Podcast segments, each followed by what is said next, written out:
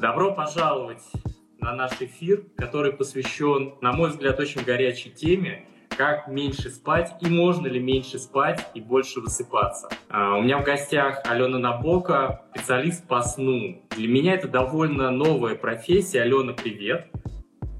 Добрый день. Всех приветствую, очень рад видеть. Это довольно новая профессия, на мой взгляд. И сейчас я Алене позадаю вопросы, потому что мне все это очень интересно. Почему такая тема?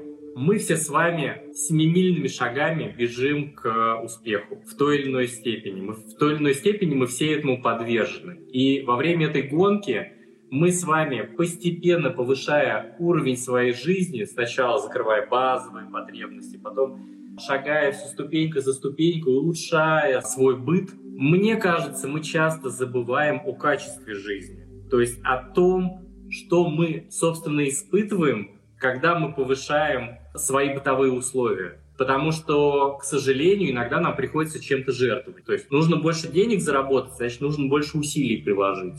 Нужно сильнее раскрыться. А может быть, нужно больше времени потратить. Тогда пожертвовать да, семьей, да, мы часто слышим эти дилеммы. А что выбрать, работу или семью? И э, вот мне кажется, у Алены есть очень много ответов на мои вопросы и на наши с вами.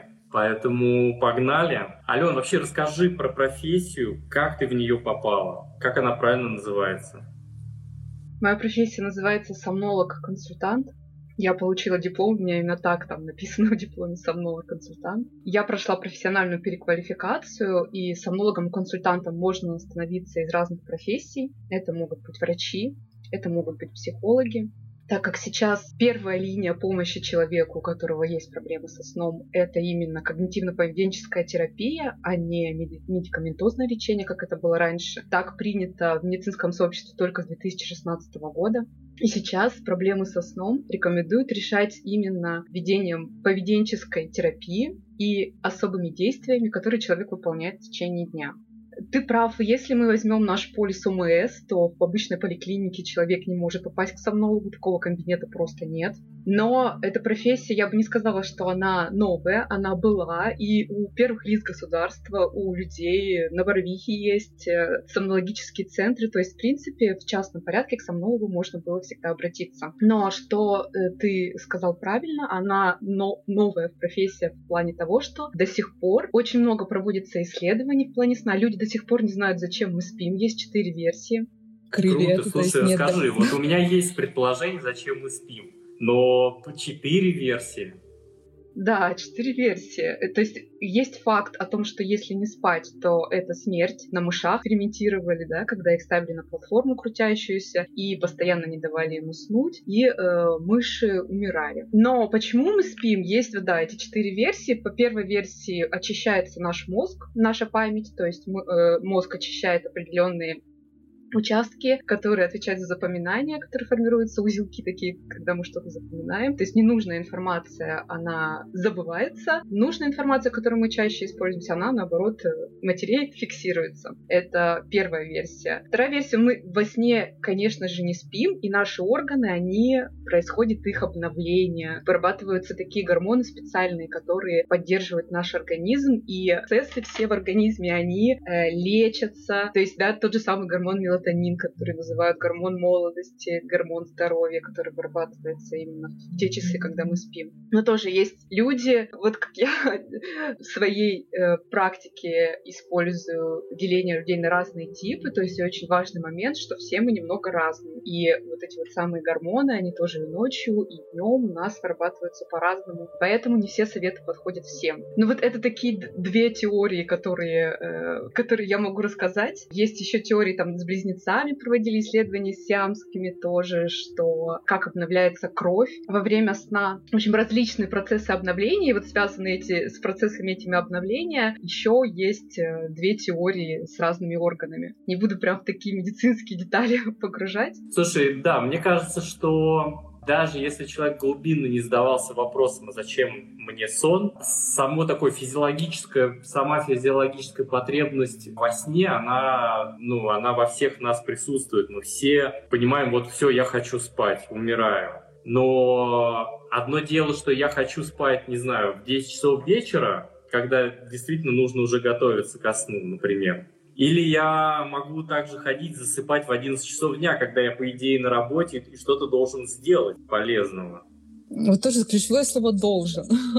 Должен ли да. Э, сделать что-то многие, полезное? Очень многие люди оперируют а, да, оперируют именно такими понятиями. Я должен, а, у меня есть семья, я должен ее обеспечивать. Да, ты должен ее обеспечивать, но ты должен ее обеспечивать так, чтобы ты э, мог ее обеспечивать на протяжении долгого времени, чтобы ты в какой-то момент не загнулся да, от этого. Если смотреть стратегически на нашу жизнь, то как раз выстраивание своего дня по своим внутренним биологическим часам, по биоритмам, по потребностям в отдыхе, во сне, то это как раз позволит нам дольше лет нашу семью обеспечивать. Если мы будем вот эти вот 20 минуток в день определенным людям, которым нужно в обед вздремнуть, и это даст нам больше сил, еще больше энергии, еще больше успевать, то это такой стратегический шаг, который можно внедрить в свое расписание, чтобы улучшить на долгие годы свою жизнь. То есть а вот этот вот распространенный миф, очень популярный лет пять назад, ребята, если вы хотите зарабатывать миллион долларов в год,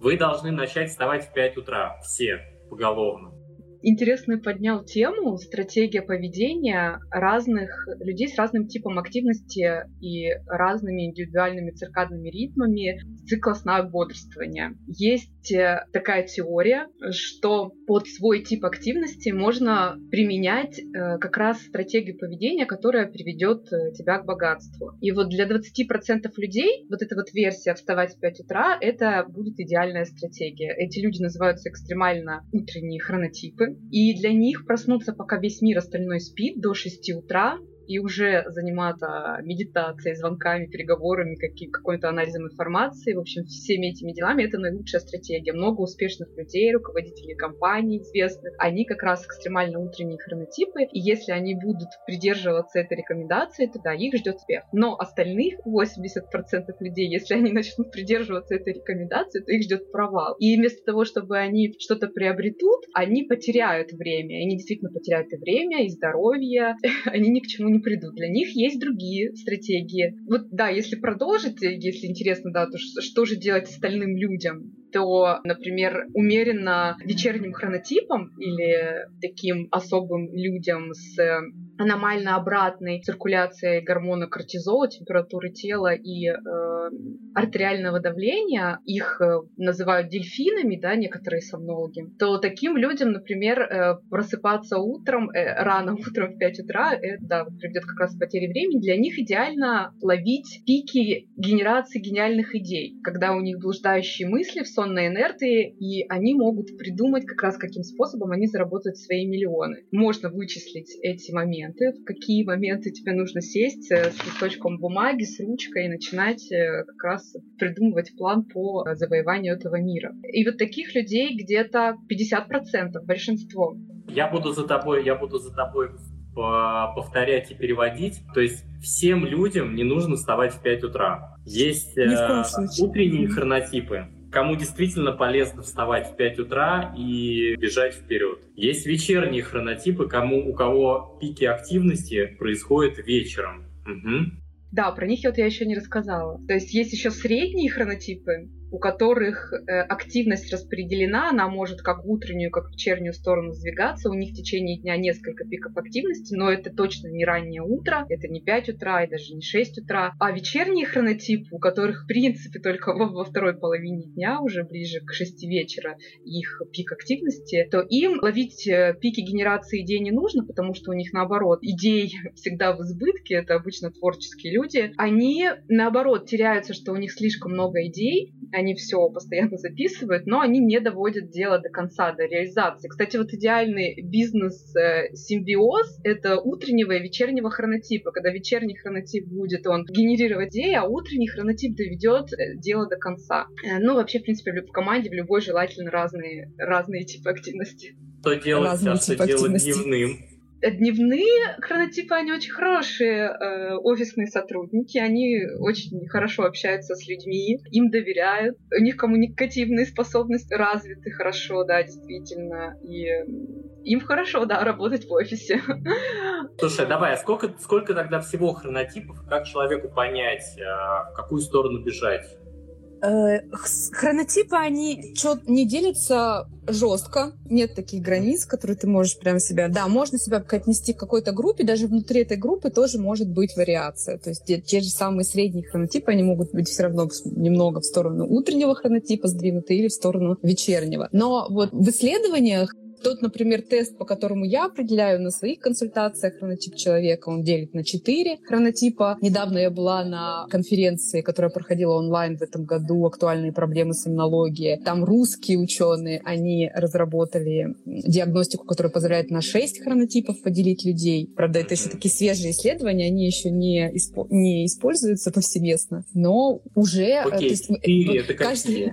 Четыре, четыре типа, э, как ты угу. вот делишь это какие? Да, это экстремально утренний или лев угу. по-другому. Также синоним жаворонок еще есть. Это угу. умеренно утренний, умеренно вечерний. Это медведь или голуби, их по-другому еще называют. И экстремально, экстремально вечерний это волк или сова. И есть еще 10% людей, дельфины. Их вот выделяет только один э, ученый такую категорию. Открыл он ее, что у них по-другому, да, вот как раз работают эти циклы. Они день и с ночью, они изменены, и они очень чутко спят. У них постоянно работает головной мозг на полной активности. Mm-hmm. Вот эти четыре, четыре хронотипа. А как человеку понять, какому типу он принадлежит? Может ли человек самостоятельно ну, как-то определить для себя, что делать-то? Да, можно это сделать самостоятельно. Есть два пути, как это сделать. Первый — это пойти в лабораторию, сдать ДНК-тест. Сейчас науке известно порядка 15 генов, которые регулируют циркадные ритмы. Если, допустим, сдать анализ на э,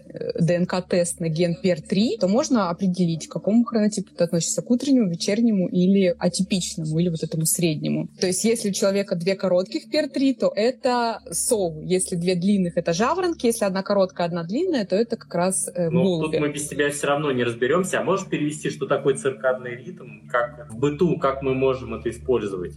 Да, конечно. Циркадный — это околосуточный ритм. То есть это все те процессы в организме, которые циклично проходят каждые сутки. Это вот температура тела, давление, это секреция гормонов, мелатонин, кортизол, серотонин, дофамин. То есть около 300 таких циркадных ритмов каждые сутки в организме человека проходит определенный цикл. То есть они достигают своего максимального значения, минимального. Ну, например, вот как мелатонин, да, он к ночи на пике находится, пока мы спим, а к утру он снижается, и у нас повышается кортизол, гормон стресса, который нас будет. И вот как раз вот эти вот циркадные ритмы было доказано, что они у разных людей по-разному немного проистекает в течение суток. И как раз вот это вот деление на хронотипы, и оно и возникло от вот этих вот разного поведения циркадных ритмов у разных людей. Нашли вот такие общие черты и объединили людей как раз в группу по хронотипам э, в соответствии с работой их циркадных ритмов. Угу. Понятно? Или... Да, но сейчас более-менее более-менее стало понятно. Есть, может быть, какие-то тесты, которые человек может пройти и определить для себя, к какому да, типу да. он может себя отнести. И главное, опять, все, все-таки меня про практическую плоскость интересует, что с этим делать. Угу. Да, это второй путь. То есть первый — это лаборатория, второй путь разработаны хронобиологами специальные опросники. Из известных это тест Хорна-Осберга из 10 вопросов, э, Мюнхенский тест, э, тест э, Тиля Рёненберга. Я вот использую тест Майкла Бреуса, он такой достаточно детальный. Хронобиологи не просто так создали анкеты, по которым человек, отвечая на вопросы, и создается анализ его поведения. То есть разные хронотипы, они ведут себя по-разному, у них разные предпочтения в течение дня. И вот как раз выявив эти особенности особенности поведения человека можно понять, какой он хронотип. Тут нужно, когда заполняешь такую анкету, абстрагироваться от э, социальных каких-то правил, э, почувствовать себя, представить, как бы ты вел себя, если бы был выходной день, и тебе не нужно было куда-то по будильнику вставать на работу. Ну, то есть там, в принципе, есть разные вопросы. пройдя такой тест, по результатам можно понять, э, к какому хронотипу себя отнести. Это самостоятельно немного сложно сделать. Можно сделать это с родственниками, которые с тобой живут, потому что взгляд со стороны, он он будет, может быть более объективным. Я на своих консультациях тоже наводящие вопросы задаю, так как я уже с многими людьми общалась разных хронотипов, я уже легко могу определить, в принципе, по э, предпочтениям людей, к какому хронотипу они относятся. И что с этим делать дальше? Вопрос, да, mm-hmm. нам задают вопрос, а может ли хронотип поменяться? О, это хороший вопрос. Хронотип поменяться не может. Он у нас как цвет глаз заложен с рождения в нашем ДНК. Он, кстати, передается по наследству. То есть, скорее всего, такой хронотип, как у тебя, был либо у твоей мамы, либо у твоего папы. Имеет эндогенную природу. Это тоже было доказано еще на опытах с фасолью, когда скрещивали разные растения. То есть, если ты жаворонок, то собой ты не станешь. Но что можно сделать? Вот этот хронотип, вот эти наши внутренние часы, которые находятся у нас в мозге, в гипоталамусе, в супрахронистарном ядре, это тоже было открыто всего 50 лет назад, оказывается, что мы живем не по Солнцу, а что у нас внутри заложен этот механизм, и если даже нас на три месяца в темную пещеру поселить, все равно наш организм будет отсчитывать вот эти сутки самостоятельно. И, кстати, сутки у всех людей тоже разные. У кого-то 24 с половиной часов, у кого-то 23 с половиной, тоже это вот варьируется. Так вот, чтобы нас к 24-часовому циклу калибровать, как бы, да, под, подводить, чтобы мы не уходили там постоянно, не сдвигали наш вот этот вот э, суд, так вот на 53% заложено у нас с рождения наш хронотип. Но на 43% мы можем его немного подстроить. Вот почему человек, он, если бы было все жестко, то мы бы только могли, там, кто-то только в 6 утра просыпался бы, кто-то только в 10 и никак по-другому. Мы все-таки можем немножко свой режим сдвигать, но не кардинально. То есть, вот как я говорю, сова, она не станет жаворонком, но голубем можно свой режим подстроить под режим голубя примерно. И на 3% mm-hmm. еще это зависит от возраста. Тоже с, в младенческом возрасте больше к утреннему хронотипу человек склонен, в подростковом больше к вечернему, в возрасте зрелом больше к умеренному, и в пожилом снова больше к утреннему. Но это всего 3%. Слушай, а вот э, твой опыт говорит о том, что современный бизнес использует эту информацию практически. Если мы все разные, а мы действительно все разные, и универсальные правила, не знаю, как стать счастливым или как стать здоровым, они не подходят. Ну, есть, конечно, какие-то базовые понятия, но, но все же мы все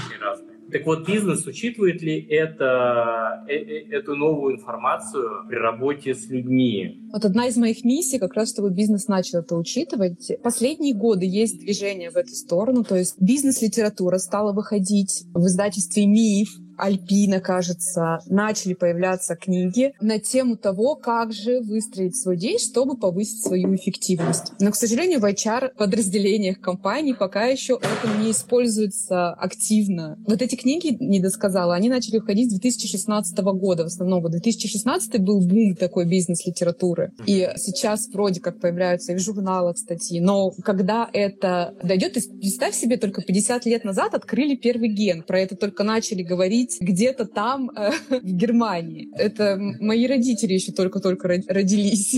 Разумеется, еще ни в школах, ни в университетах нигде это не преподают. Mm-hmm. Это сомнологи только в 2016 году начали тоже применять эти техники поведенческой терапии. Когда это дойдет до бизнеса, я активно читаю лекции в корпорациях, которые меня приглашают к себе проводить тренинги по тайм-менеджменту. Я активно в тему тайм-менеджмента включаю блок планирования своего дня по хронотипу. Я радею за то, чтобы управленцы учитывали э, преимущества своих сотрудников, их сильные стороны и использовали это в бизнесе. Очевидно, и при... конечно. Да, то есть можно палками заставить всех начать работать в 8, но речь-то про эффективность. Да, сейчас даже есть петиции, которые подписывают против э, дискриминации сов, ну это вот экстремально вечерние хронотипы, которые... Про дельфинов еще даже пока не... Про дельфинов еще почти никто не знает. Почти никто не знает, да. Но вот как раз ко мне на консультации в основном приходят либо дельфины, ну очень много медведей в том числе, совы. Это те хронотипы... Ну, медведи обычно приходят с тем запросом, что в принципе они не понимают, у них вроде как и так активности в течение дня, то есть не непонятно, когда прям выделить этот пик, потому что медведин, правда, не так очевиден, как у тех же жаворонков и лесов. А дельфины от, приходят прям с проблемами со сном. У них прям бессонница, это вот прям такие сложные хронотипы.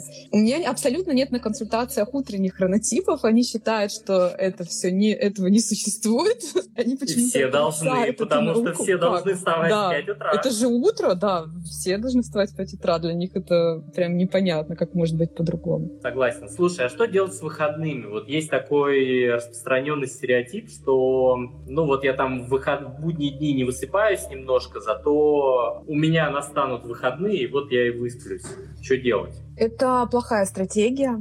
Желательно каждый свой день выстраивать так, чтобы каждый день была одинаковая умственная нагрузка, физическая, и часы пробуждения и отхода ко сну были одинаковыми. Но депривация сна, когда человек не доспал, это тоже вредно. И если выбирать между двух зол, между тем, чтобы ну, ты прям ну, не доспал на неделе, да. так получилось, да. и уже ничего не сделать, то да, конечно, можно поспать подольше, но потом желательно выстраивать э, следующую неделю так, чтобы такого не происходило. То есть это очень вредно, это могут сломаться наши внутренние биологические часы, если мы в разное время просыпаемся, в разное время ложимся спать, разное количество часов в сутки спим. Все-таки мы вот, созданы знаешь, так, какой? что да, мы цикличны. Да, да. Смотри, вот, вот еще какой насущный вопрос. Нас точно смотрят мамы в декрете, декрете. Вот что делать в декрете, когда ребенок маленький, у меня трое детей. Вот они просыпаются, засыпают, просыпаются, засыпают. Маме что делать? Как ей выживать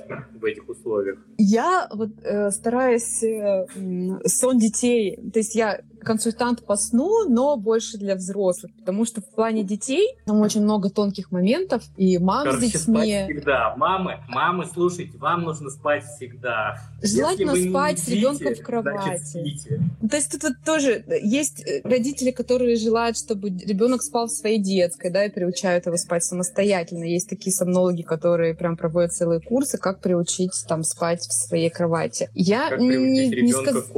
не разделяю прям такие таких взглядов, чтобы, да, у ребенка вот свое место. И... То есть ребенку, если он хочет, чтобы мама была рядом, она его могла покормить грудью в любой момент. На самом деле, вот если длится ночь, ребенок, он может самостоятельно просто взять мамину грудь ночью, сам поесть, и все, маме даже а не обязательно не просыпаться для этого. Да, то есть если Хорошо. организовать... Смотри, что, часто, часто вот я, я знаю, что у некоторых людей есть такой режим, пришел с работы, такой устал, вот, и хочется, не знаю, выпить вина. Что делать, если время там 9-10 вечера? Насколько это там алкоголь ложится в все хронотипы? То есть я поясню, в чем вопрос. Да, это хороший алкоголь, вопрос. Алкоголь и глубокий сон, по моим данным, не очень совместимы. Да, у тебя верные данные. Действительно, это так. Алкоголь влияет на наш сон. Если есть желание употребить алкоголь, то это сделать нужно за 4 часа до сна. Когда э, за это время алкоголь успеет пройти,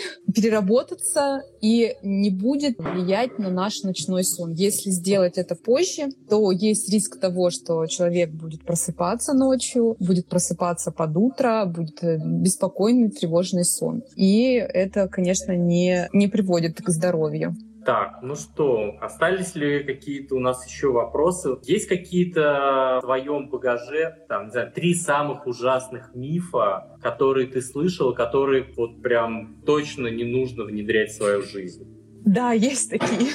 Я обожаю мифы про сон, их э, опровергать. Но вот тоже, как не нужно внедрять? Не нужно внедрять каждый. То есть вот любая, любой какой-то миф, он родился не просто так, да, он от чего-то пошел, но когда его начинают массово применять, то есть кому-то он может быть полезен, такая рекомендация, кому-то она может навредить. И вот это, в этом кроется опасность. Например, самый распространенный миф, мой любимый, это то, что мелатонин вырабатывается только до 12 ночи. Или по каким-то версиям до двух часов ночи. Кто-то говорит, что нужно лечь вот в текущие сутки до 12. То есть есть вариации этого мифа, но это, это не так, конечно же. Это даже, ну, сомнологи, когда это слышат, это просто вызывает смех. У нас, во-первых, что это за часы, которые отчитали вот это вот два часа ночи? Это по каким часам? Вот сейчас мы с тобой находимся в Москве. Где-то там в Лос-Анджелесе там время еще 6-12 часов. Там ночь сейчас, да. Мы можем можем взять билет на самолет, туда прилететь. И что? Как, какое у нас будет время? Внутри у нас эти часы есть, и они сами это время у нас отсчитывают. Мелатонин вырабатывается у всех в разные часы, в зависимости от того, по какому режиму мы живем. Плюс он подстраивается. Мы можем менять свой режим, и наш мелатонин под этот режим подстроится. Когда мы засыпаем, он начинает вырабатываться. Единственное, ему мог, может мешать, и у нас есть, есть такие времязадатели, которые влияют на вот эти вот наши гормоны. То есть вот как раз это подстройка, вот эти 43%, про которые я говорила, которые влияют на наш режим. Солнечный свет, он на это влияет. Если мы будем при солнечном свете спать, да, мелатонин у нас будет хуже вырабатываться. Но если мы днем где-то, например, вот приехали, да, мы в Лос-Анджелес, там ночь, и мы в наше ночное время пытаемся, а там день уснуть, мы просто задвинули шторы, создали темноту, и все, и у нас дальше все вырабатывается как нужно. И желательно при вот этих как раз перелетах на небольшое время не перестраиваться под местное время, жить по своим внутренним часам, это для нашего здоровья будет полезнее. Ну, то есть вот то, что мелатонин вырабатывается только до двух часов ночи, это не так. Плюс у разных хронотипов он, естественно, вырабатывается в разные часы. У жаворонков он уже в 9 вечера обычно по статистике прямо находится на пике, они уже все, клюют носом, хотят спать. У сов только э, к двум часам ночи этот мелатонин разыгрывается до своего пика. То есть они намного позже начинают хотеть спать физиологически. И, в общем, это все индивидуально. Ну да, я бы, если бы у нас было с тобой побольше времени, я бы вот этот обсудил перелеты как раз а, по ту сторону океана, потому что джетлэг — это адская штука, но мы сейчас почти не летаем, поэтому ладно, опустим эту тему. Да, плюс еще вот если к мифам добавить, еще к моим любимым, потому что ты просил три назвать, еще бы я да. добавила, что дневной сон полезен, это не всем. Только 50% людей необходимо спать. Для других он может быть просто катастрофой. Они тогда вообще не уснут всю ночь. И э, третий миф я бы назвала, наверное, вот эти как раз, да, ранние подъемы, что нужно сделать все важные дела в первой половине дня. Тоже это, да, разумеется, не всем. Круто. Ну что, время эфира подходит к концу. Дорогие мои, вы поняли, да, что если вы самостоятельно не можете разобраться с тем, какой вы хронотип, что вам делать, как вам выработать такой режим, чтобы вы могли эффективно отдыхать, точно так же эффективно жить, не только работать, но и в целом жить, то э, срочно вам нужно записаться на консультацию к Алене. Я был у нее на встрече. Несмотря на то, что я как коуч работаю с э, ресурсами, с ресурсным состоянием, Алена закрыла очень много дыр в моем мировоззрении, в том, что мне лично, лично мне нужно делать для того, чтобы быть еще более эффективным, когда это нужно. Спасибо тебе большое за время. Какое-то одно пожелание, не знаю. Тут... Да, у меня есть пожелание, которое я хочу, чтобы у всех это сбылось. Жить в гармонии со своими внутренними биологическими часами. Я это всем очень желаю, жить в гармонии с собой, в гармонии со своим телом и быть э, здоровыми, успешными, богатыми, любимыми. Всем большое спасибо, что пришли сегодня на эфир. Спасибо Было очень приятно большое. отвечать на вопросы. И до новых встреч.